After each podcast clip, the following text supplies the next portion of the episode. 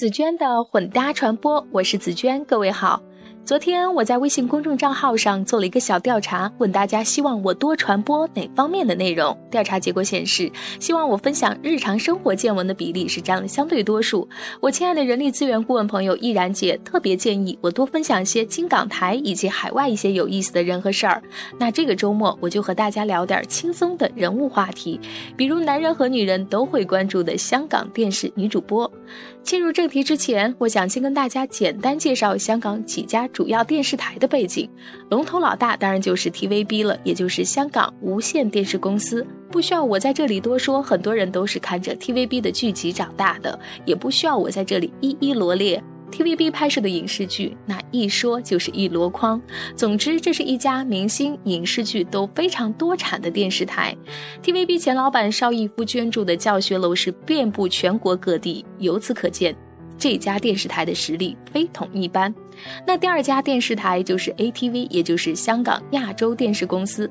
它是香港最老的电视台，将近六十岁了。我们最早在大陆万人空巷般观赏的大多数剧集都是亚视出品的，比如《霍元甲》《陈真》《平踪侠影录》等等。但是后来它就江河日下了，没落的原因也是够我再做一期分析节目了。在此先。按下不表，TVB 和 ATV 也是香港目前仅有的两家公营电视台，就是不交费也可以收到节目的电视台。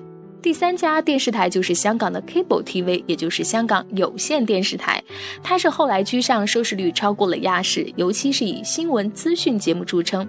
那另外一家冉冉升起的电视新星就是小超人李泽楷创办的 Now TV，它的强项是财经节目。那以上呢，就是目前香港当地人相对比较认可的几家电视台。那香港的电视台又是怎样选拔女主播呢？首先我要说的是，潜规则的事儿基本上是没有的，因为只靠脸蛋漂亮、说话字正腔圆是很难坐上主播台的。大多数主播都是记者出身，即使后来当上主播，也是时常需要轮岗来做记者的。而记者是需要靠体力和实力说话的，那有没有不太劳心当记者的女主播呢？的确也是有例外的，当然前提得是她特别的赏心悦目，特别有观众缘。那据我所知，TVB 只有一个女主播是享有这项待遇的，她就是被大家称为第一女主播的周佳怡小姐。据说一些观众，特别是男观众，每天早晨出门之前，看到这位样貌和声音都十分可人的女主播播《香港早晨》，会感到一天都充满活力。看她报早间新闻，也顺理成章地成为人们早餐的一部分。为了稳住观众，TVB 早间新闻主播也是常年如一日的由这位样气美女担当。不过，新闻早班一般是由早上五点上到十点，其实也是蛮辛苦的。那看到周佳怡的照片，你会发现，相对我们大陆的新闻主播来说，她的着装是相对比较随意的，但是却比较符合她的个人形象定位。她的衣服颜色是以清新的水果色为主，比如说淡紫色、淡粉色、浅绿色。偶尔呢，她也会穿非常女性化的、带有蕾丝或透视效果的衬衫。那这位靓女主播这些年唯一的绯闻对象，就是她的上司，也是我们亚视一位前。女主播的先生，那好了，今天关于第一女主播的八卦就先到这里。下期节目我会讲述 TVB 另外一位更具有实力和正能量的女主播的转型之路。好吧，今天节目的分享就是这样。如果想要阅读这篇文章的详细内容以及观看漂亮女主播的照片，还请关注我的微信公众账号“紫娟的混搭传播”。拜拜。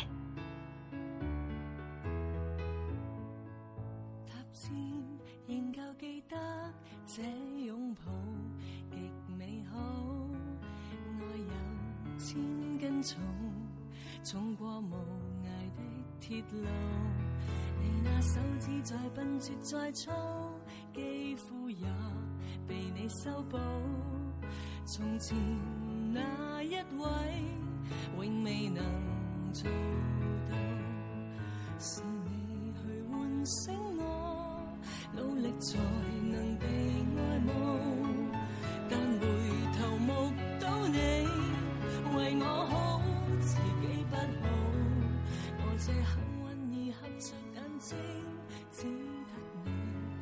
重身影。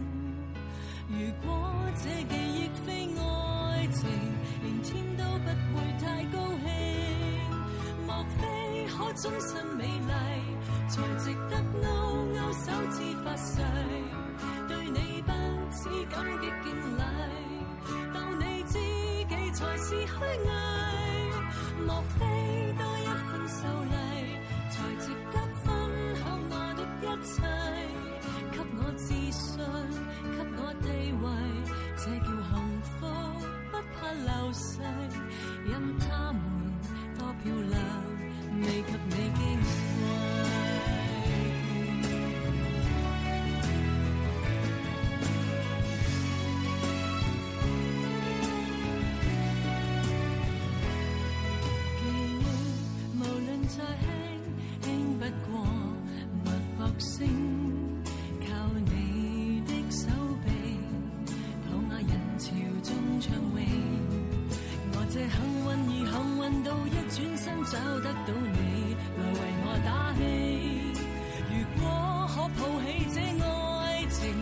天都會替我高興。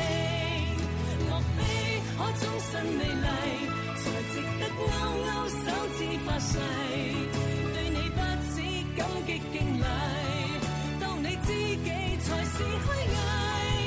莫非多一份秀麗，才值得分享我的一切，給我自信，給我地位，这叫幸福，不怕流逝，任他们多漂亮，未及你矜贵。